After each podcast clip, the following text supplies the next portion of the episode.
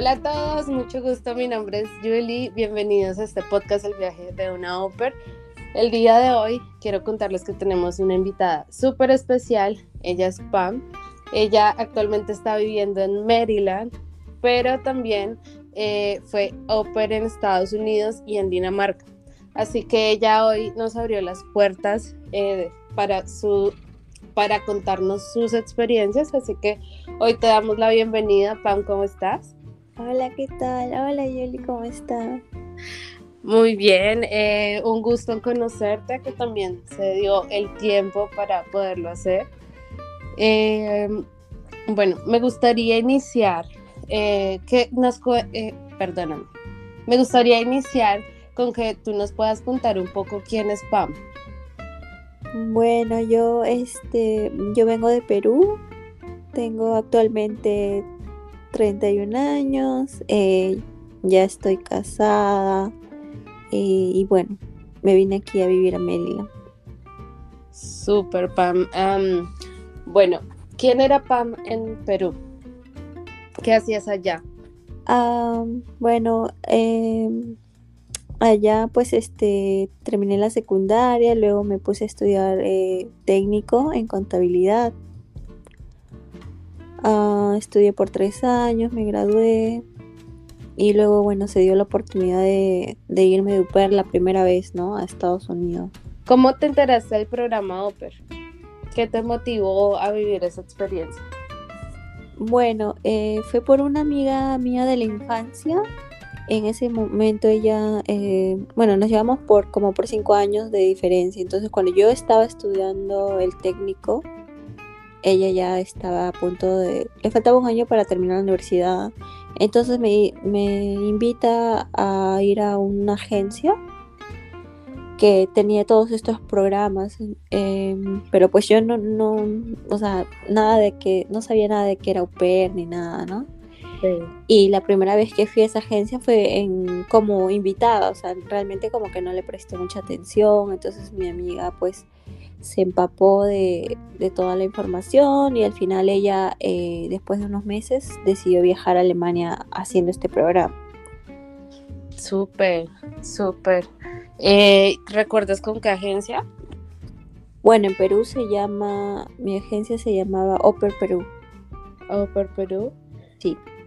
Eh, pero lo pregunto, lo pregunto, perdóname, te interrumpo, porque yo, bueno, yo tengo público en Perú a nosotros nos escuchan bastante desde Perú, así que eh, por este motivo, pues eh, pregunto esto, ¿con qué agencia de Estados Unidos estaba ligada esa agencia? Ellos estaban ligados a Oper in America. Oper in America. Y en ese momento, ¿cuáles fueron los requisitos que ellos te solicitaron? Em, bueno, hacer un, un como un portafolio con fotos, ¿no? Eh, cartas de trabajos anteriores en los que en los que hayas trabajado de, de nanny o de babysitter. me pidieron también este, la licencia de manejo, muy importante. No, no me querían abrir, digamos, o sea, que empezara a entrevistarme si es que no tenía la licencia. Sí y bueno, nada más, ¿no? Bueno, y un pago que se hace especialmente pues con la agencia de ahí de Perú. Ok, eh, ¿cuándo iniciaste el proceso con ellos? ¿Lo, empezaste ahí mismo cuando fuiste con tu amiga o ya lo empezaste mucho después? No, yo lo empecé después, cuando ella me dijo, porque ella insistía, ¿no? Pero ¿por qué no te vas? Y yo no, no sabía nada, ¿no? Entonces ella me animó este, ¿no? Eh, en confiar también en la agencia, porque a veces, muchas veces también hay agencias que, que pueden como que no, no ayudarte mucho o engañarte. Pero como bueno, ya tenía el dato de que, o sea, la verificación de que mi amiga sí había viajado, bueno, como que sí confié y ya me inscribí. Pero claro, eso fue como te digo, después de que me gradué de, Habrá sido un año antes de, o sea, cuando mi amiga viajó, habrá sido un año antes que, que me faltaba un año para graduarme. Entonces luego que terminé ese año, fue ahí cuando ya decidí viajar. Pero a mí también, también me tomó un tiempo más porque sacar la licencia de manejo. sí, se demora un poco. Sí, demora un poco y bueno, ya. Pero sí, yo ya en el 2015 ya estaba como que digamos, ya mi proceso iba más serio, ¿no? Sí. Eh, ¿Cuánto tiempo te tomó para volar a Estados Unidos? Eh, desde que... Desde que empezaste el proceso. Desde que empecé el proceso, o sea, desde que empecé a hablar con familias, me, me pregunto. Sí, más o menos cuánto tiempo se demoró, digamos que en que tú reunieras todos los requisitos, en que tú ya tuvieras todo para poder venir. Este, bueno, no fue, no fue mucho tiempo, eh, habrá sido julio y yo llegué el primero de noviembre. Oh, fue súper rápido. Y fue súper rápido, pero ahí viene mi consejo. Lo que pasa es que yo me vine con una mamá peruana que sabía español y sus hijos también sabían español y bueno, hice match con, con ellos y ellos viven en Indianápolis eh, y la verdad siento de que no tomé, no me tomé realmente el tiempo de, de ver otras propuestas de otras familias, porque a veces eso también, o sea, que sirva de consejo que a veces nos gana la emoción, ¿no? Ah, ya nos, nos vamos y, y bueno, si alguien nos dice ya, vayamos, vayamos y a veces cuando uno ya está acá, se da cuenta del error que hace al no elegir a alguien como que siente la corazonada, o oh, ok, acá de repente sí voy a, o sea, voy a estar bien, ¿no? O sea, yo me vine así porque también pues tenía una historia con un ex y como que yo quería ya viajar ya, ya. Sí. Entonces eso, ese fue un poco mi error porque al final terminé haciendo rematch con esta familia, con, con esta mamá. ¿Cuánto tiempo duraste con esa familia? Con ellos duré, este, yo llegué en noviembre, diciembre, dos meses. Dos meses. ¿Y cuáles fueron las red flags que tuviste al momento, pues ya que estabas con ellos, que te llevaron a tomar el rematch? Ah, bueno, pues este, em, ni bien llegué, eh, Ah, ya, esto es un poco gracioso eh, y lo he contado en la página que tienen de Latin Super. Este, la primera semana que ella me pagó, me acuerdo que el pago, no sé si sigue siendo el mismo, pero era 195 con 75 centavos, creo. Sí, más o menos. Creo que ahorita está en 197, me parece. Ah, ya. Ya ya subió. Entonces me acuerdo que en ese tiempo era 195 con 75. Entonces ella me acuerdo que cuando ella me dio el primer pago me dio 196 y este y bueno no no cabían las malinterpretaciones porque nosotros hablamos en español porque ella también era de Perú como te digo. Entonces este ella me dice me da la plata en efectivo en cash y me dice me debes y yo me quedo así como ¿qué? y ya bueno entonces yo digo de verdad me o sea eh, para adentro mío digo de verdad me estás me está diciendo que te regrese los 25 centavos. Y bueno, yo dije, bueno, hay que ser, de repente las personas son así, entonces ya agarré, le dije, toma, acá está tú. Y le di un cuarto, pues no, una moneda de 25 y me la aceptó. Oye, qué loco. loco, sí, qué chistoso y qué, qué impresión, no sé, o sea, para ser la primera vez, no, no sé, como, como que no sé. ¿Y fue así siempre contigo? Este, luego como que también es,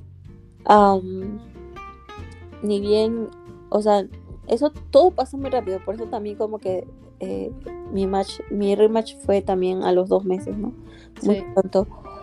Eh, esa habrá sido la segunda semana de trabajo que me dijo que que ella se iba de viaje el jueves y que regresaba el lunes y que pues ya yo con los niños. Uy, no. Eso no se hace. Sí, entonces yo le entonces yo como para zafarme le dije que yo en, en la en este training que nos hacen, que nos habían dicho de que era ilegal que trabajemos porque si no nosotros nos íbamos a meter en problemas. Así le tuve que decir o sea, como haciéndoles saber que yo tenía miedo de hacer algo ilegal, ¿no? Pero en el fondo, o sea, ella tampoco como que no quería ni siquiera pagar el extra ni nada, o sea, por cuidar, o sea, ella como que ya me quería... Se quería entender. Sí. Y, y, y, bueno, pues este, ya le comenté a la, a la cónsul, a la consular y, y bueno, pues ahí como que habló con ella, pero ella ya estaba disgustada. Y al final me acuerdo de que yo igual lo hice, igual me quedé con los niños.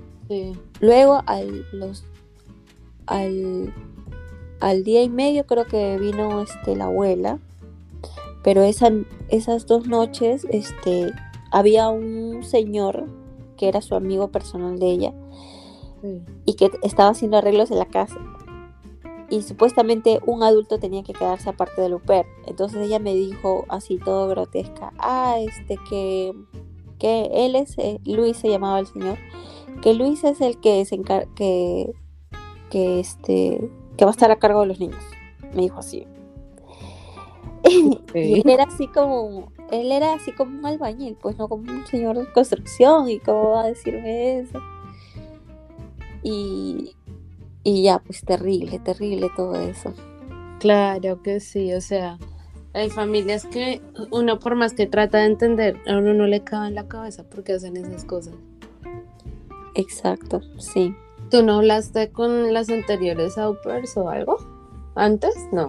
Luego fue que me, contacté con la, con la ex super. Sí.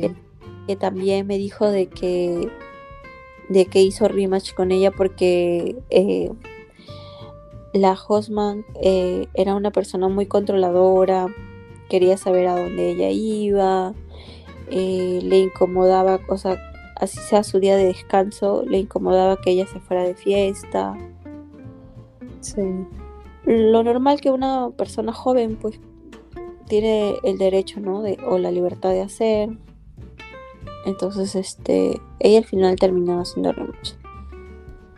Ok. Y bueno, ¿qué pasó para que tú ya decidieras hacer el rematch? ¿Cómo, cómo se te llenó la copa, por decirlo así? ¿O, quién, o ella te pidió el rematch? No, no, yo, yo pedí el rematch. Sí. Em, bueno, no, eh, la, eh, fue un... Bueno, aparte de eso, también como que tenía un poco de dificultad con la niña pequeña. Era demasiado hiperactiva, eh, tiraba mucho las cosas y todo. Pero digamos que de repente la gota que derramó el vaso fue un día que era mi día de descanso. Sí y yo estaba normal, o sea, estaba con una con un pantalón que que es de gamuza, no sé si sí. de material, y, y pues yo, este, entonces ella me dijo como que baja a tomar desayuno, ¿no? Como que me estaba invitando a tomar desayuno. Era mi día de descanso, pero igual, pues me, me dijo baja. Entonces, ese pantalón de gamuza como que yo lo usaba de pijama, pero o sea, es un pantalón así como no normal y un y bajé con un polo, pues no, un polo y mi pantalón y ya, y bajé. Y entonces ella me miró de, de pies a cabeza y, o sea, todo, o sea, todo el momento del desayuno me, me, miró mal, o sea, y ni siquiera lo disimuló, o sea, algo así, ¿no? Tanto así que yo le pregunto, o sea, ¿qué, qué pasa, no? Y me dijo, no, no me gusta que bajes que hayas bajado en pijama. O sea, y ella lo para ella ya lo había catalogado como pijama. O sea, yo ni siquiera, o sea, porque eso fácilmente podía pasar como una ropa que te podías ir a la calle. Sí. Pero ella lo catalogó así. Y yo le dije, ¿pero por qué? O sea, es un pantalón y un polo, o sea. Y me dijo, o sea, al final me, me dio una excusa que no me terminó de convencer porque me dijo de que no, que ella no quería esas confianzas porque la otra oper, eh, la ex super había una vez, eh, no, siempre bajaba, decía ella que siempre bajaba en Baby Doll. Ok. O sea, hay una diferencia abismal entre Baby Doll y lo que yo tenía puesto. Entonces no tenía mucho sentido. No sé la verdad qué le habrá incomodado, pero o sea, yo sentía que yo ya no estaba para eso. Ah, ya, ya me acordé de otro.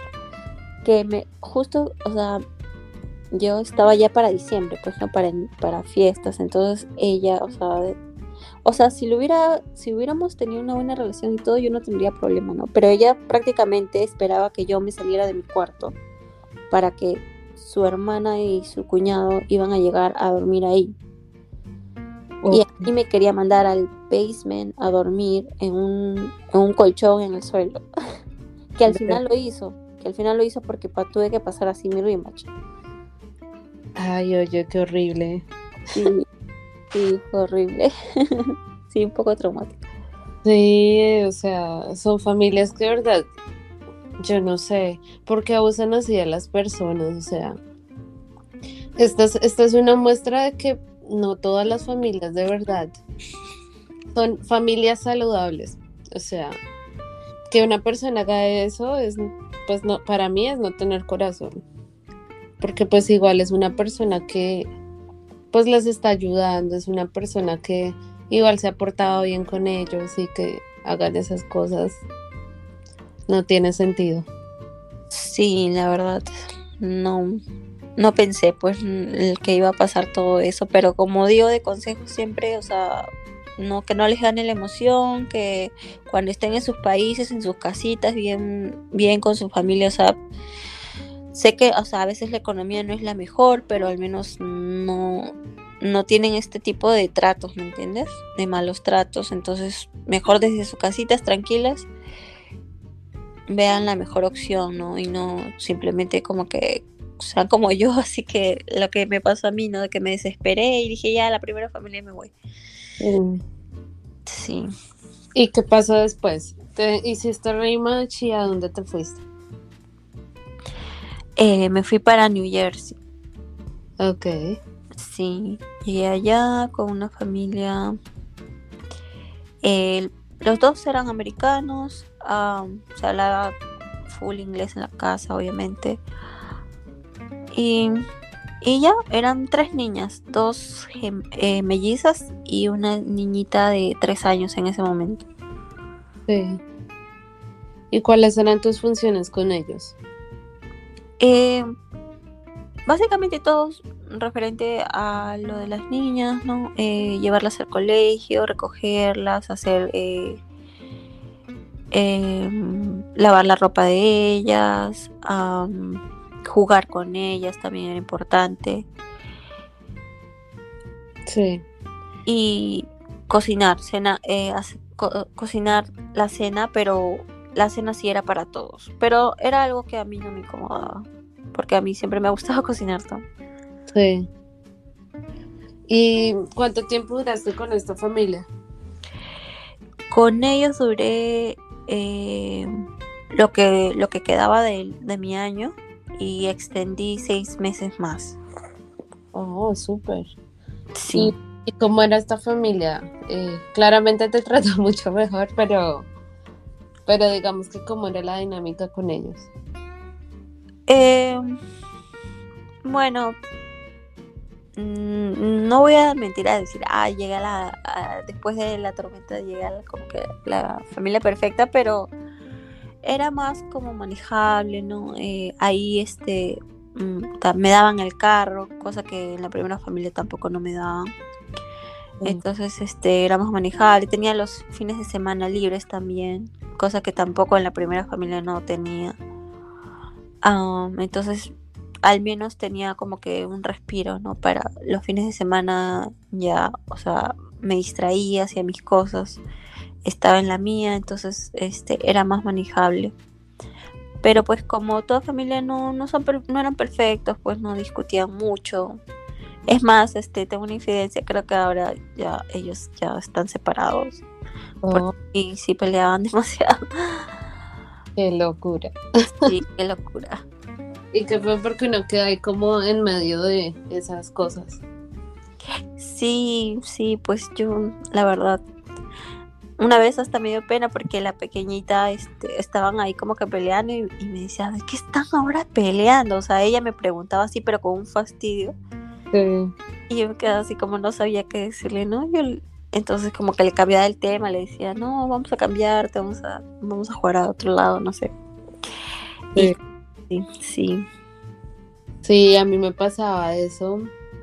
Me ha pasado en general con todas las familias con las que he trabajado me ha pasado con la con mi host family. Ellos, yo llegué cuando ellos se les estaba estallando la bomba, por decirlo así, como la bola de problemas ignorados.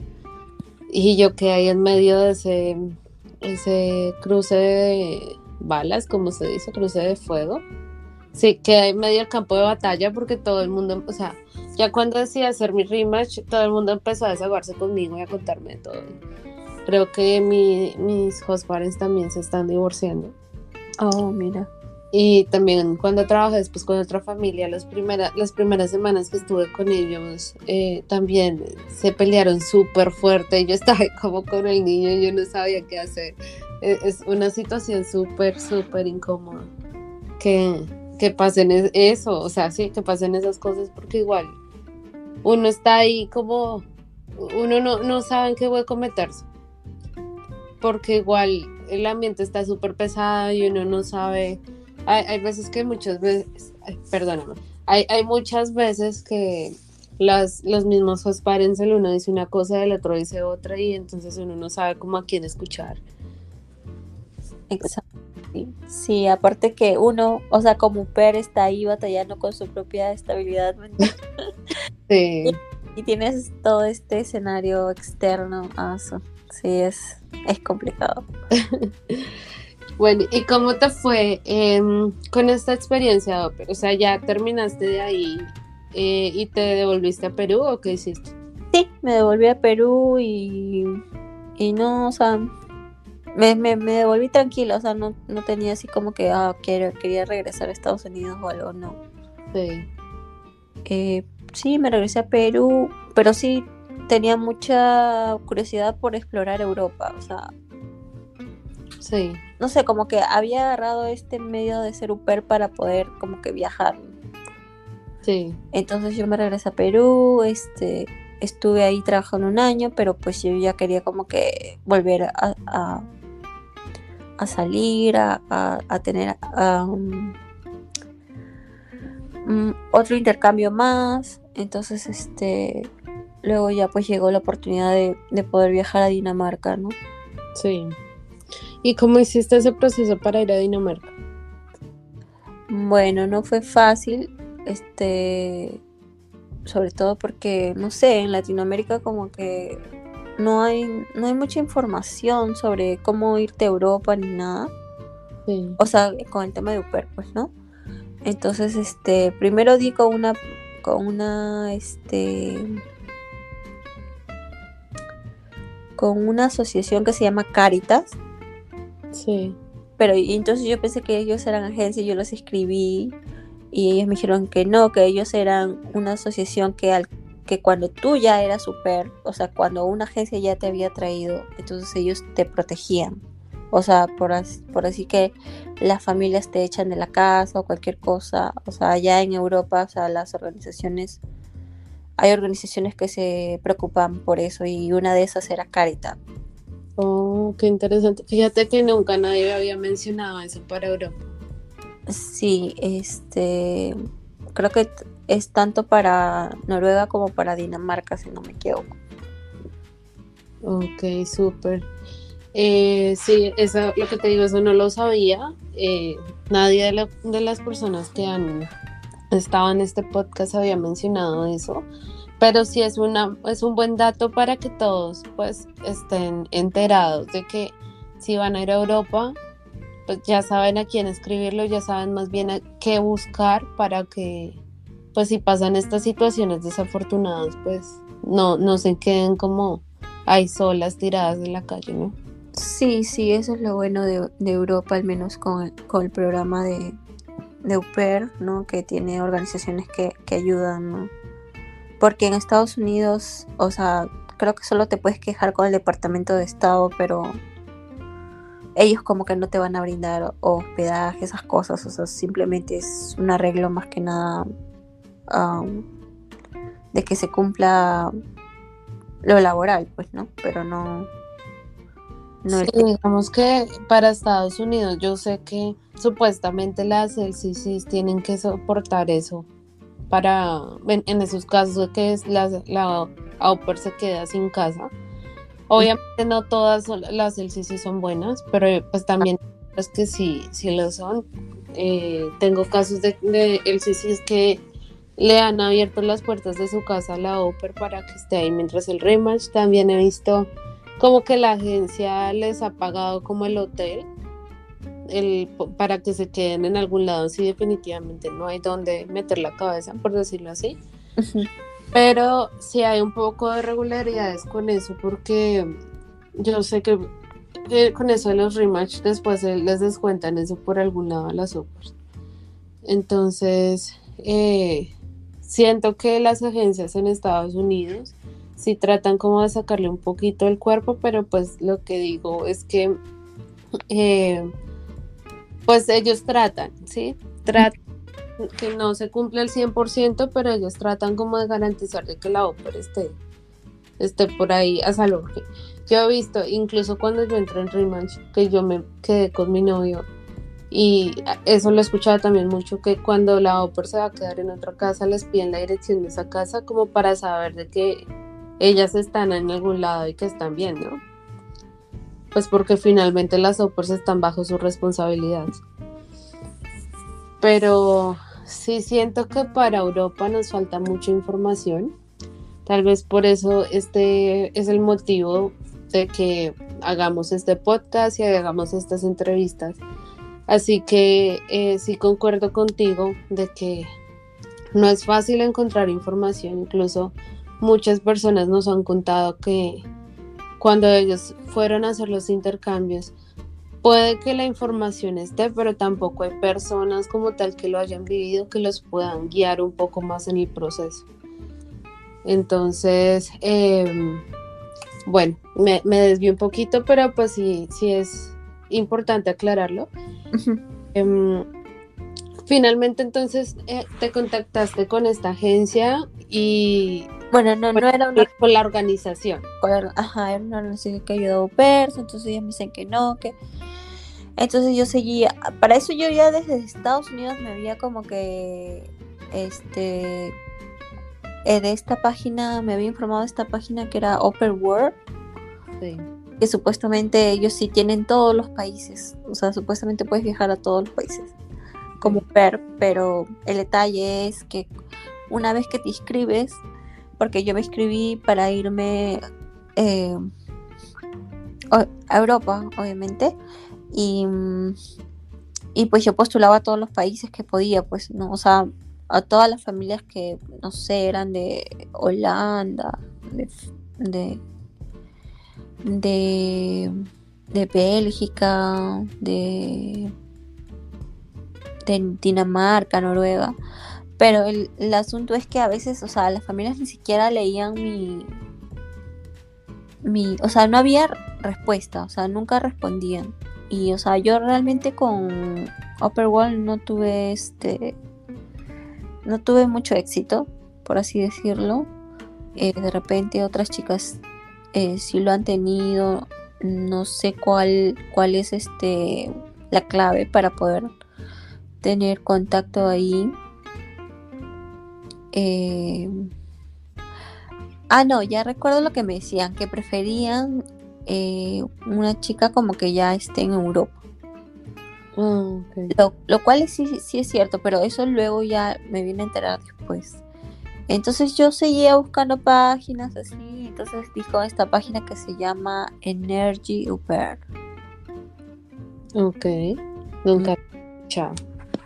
Eh, me, volví a escribir igual tal como... Eh... Espera, antes de seguir con esta página voy a hacer un paréntesis. este... También de Upper World me empezaron a llegar, eh, me empezaron a escribir al correo familias que supuestamente eran de Reino Unido. Sí. de Reino Unido. Entonces, este, cuando y pues te decían que te iban a pagar una cierta una cantidad, este, o sea, que, que tú no, no pensarías, ¿no? Como dos mil euros, dos mil quinientos euros, que supuestamente me llegó el contacto de un papá que era doctor, que tenía que viajar y que por eso él tenía que pagar así, porque iba a trabajar, este, en horas muy muy dispersas, entonces este pues al principio como que yo dije, wow, ¿no? Este, qué bien todo. Me decía, envíame tus papeles porque yo voy a hablar con una abogada acá de migración para que para que te para que te ayude a venir y no sé qué más. Y la cosa es que, bueno, buscando, buscando, este me di cuenta de que era un scam. Ok. Sí. Entonces, este, eso también hay que tener en consideración, los scams que también hay en Europa. La verdad no sé cuál era el propósito de esa persona. O sea, me imagino que en algún punto me, me iba a pedir plata seguramente, pero no llegamos a ese punto. Simplemente ya dejé de, de responderle. Sí. Pero pues sí, ¿no? Viene con esa historia de que te van a pagar eh, o sea, cuando ya veas que te ofrecen más de, de lo que... Porque en, en, en Europa, eh, donde te pagan más, si no me equivoco, es en Bélgica y en, en Bélgica y en Noruega, que es alrededor de 600 euros mensuales, algo así. Oh, sí. Entonces, este si tú ves que te ofrecen más de eso, o sea, desconfía, ¿no? No digo que de una no hable, pero, o sea, sé cautelosa, no. Si te piden dinero o algo, no, no. Mm, no, es, no es confiable, ¿no? Es este. Lo más seguro es que es un scam. Sí, que te pida todos tus papeles así de buenas a primeras, no eso tampoco tiene sentido. Eso se presta para muchas cosas, ¿no? Sí, sobre todo porque en Europa el, el, tema del match también puede darse entre familia y au pair, o sea, no necesariamente tiene que haber una agencia de por medio.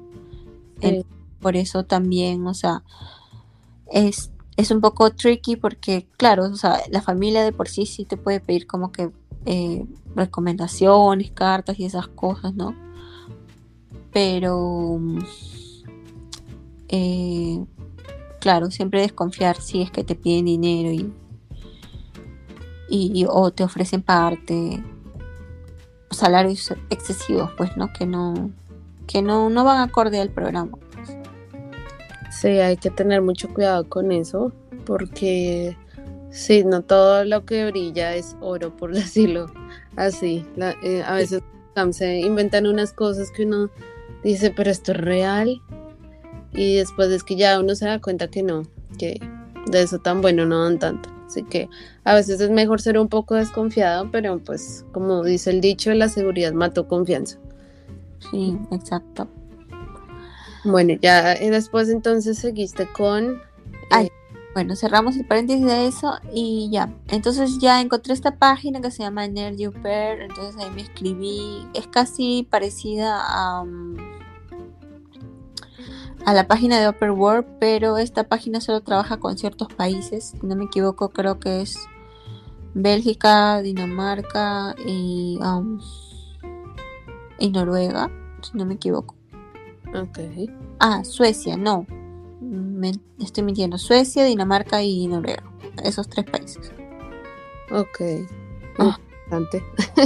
sí, este, bueno, ya ahí en la página haces tu, creas tu perfil, te piden eh, foto del pasaporte, todo, ahí, ahí cuando la vean van a ver que no, no es tan complicado, ¿no? Sí. Entonces, el, el asunto nada más es esperar porque, o sea,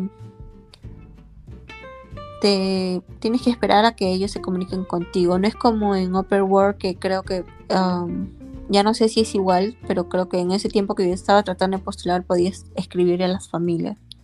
Sí, sí, todavía se puede.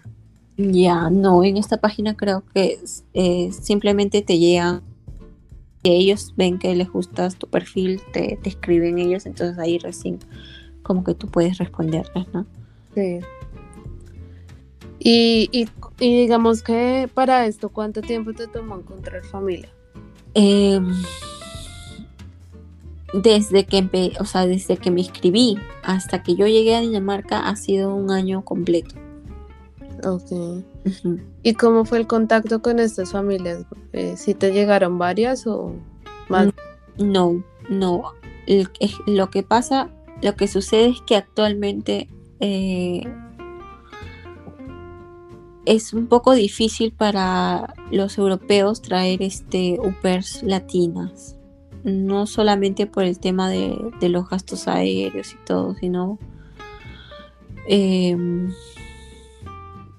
por los papeles que ellos también les toca presentar. Exacto, sí, todo eso. Ajá.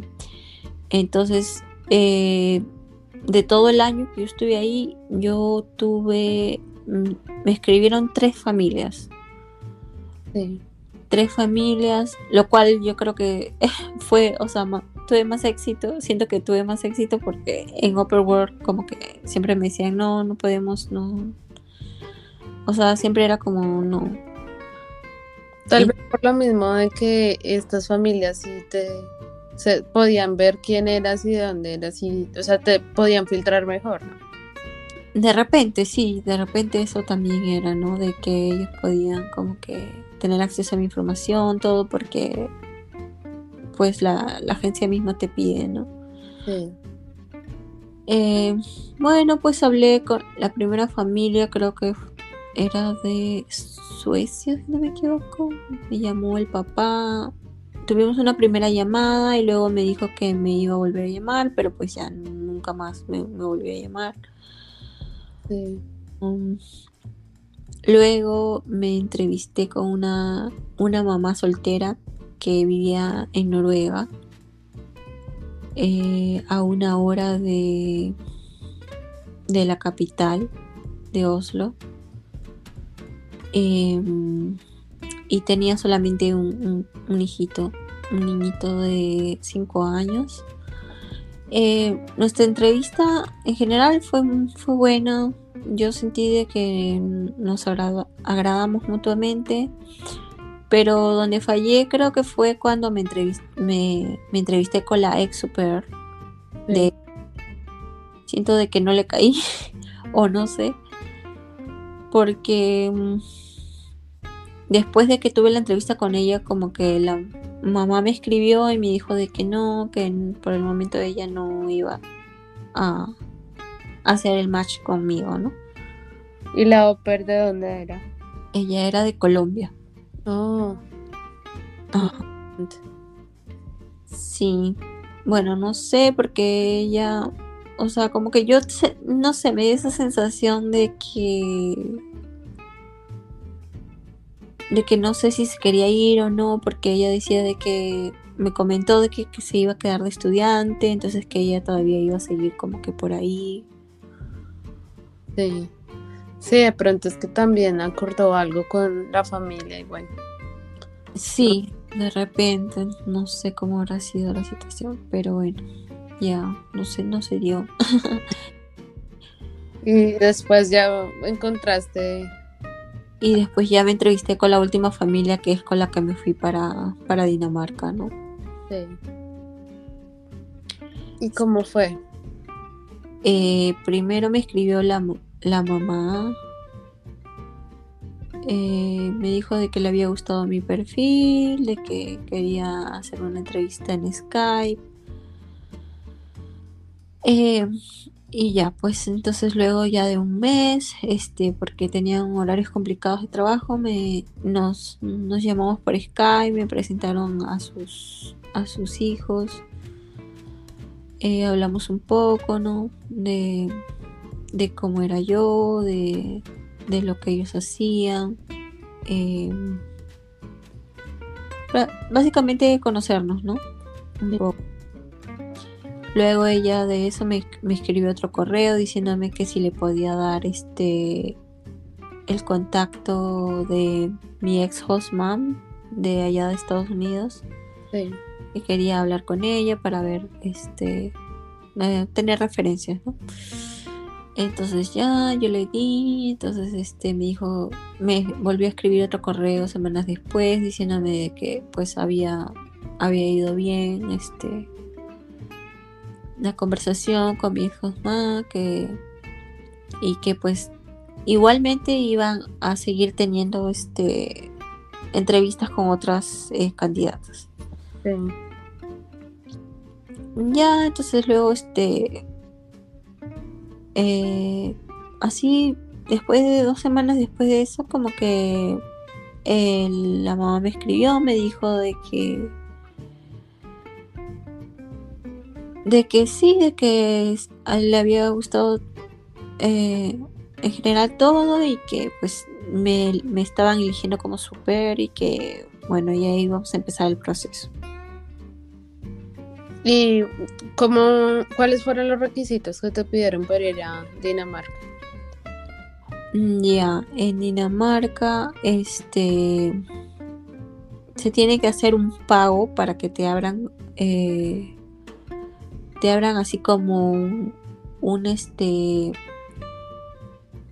digamos como que, um, ¿cómo lo podría explicar? Es como un, como un ID online, algo así. Sí, Ah, como, Por- porque como un usuario. Exacto, como un usuario que a partir de eso va a salir toda tu información en Dinamarca. O sea, te va a servir para que saques tu, tu tarjeta de, de seguro médico y este y tu, tu tarjeta de, de identificación, ¿no? Con la que vas a poder viajar y todo. ¿Y ese pago a dónde se hace? ¿A la embajada? ¿Al consulado? ¿O cómo? ese pago se hace en el ayuntamiento, o sea, en la ciudad, pues, ¿no? Ellos trabajan como ayuntamientos, o sea, como, o sea, la ciudad donde están, Sí. como, Perdóname, ¿eso fue en Dinamarca o fue en Perú? eh, El pago. El pago, claro, se hace online eh, y, lo, o sea, se hace para, para, para el municipio de allá de, de la ciudad donde vas a vivir allá en Dinamarca. Ok. Lo que sí no me quedó muy claro es si, o sea, siempre es obligación de, de- porque yo tenía que pagar. No, yo no pagué nada. O sea, yo no sé si tenía que pagar eso y ellos lo hicieron por cortesía o si ellos siempre tenían que pagarlo por obligación. Sí. Eh, pero era un pago alrededor de como de 400 euros por ahí.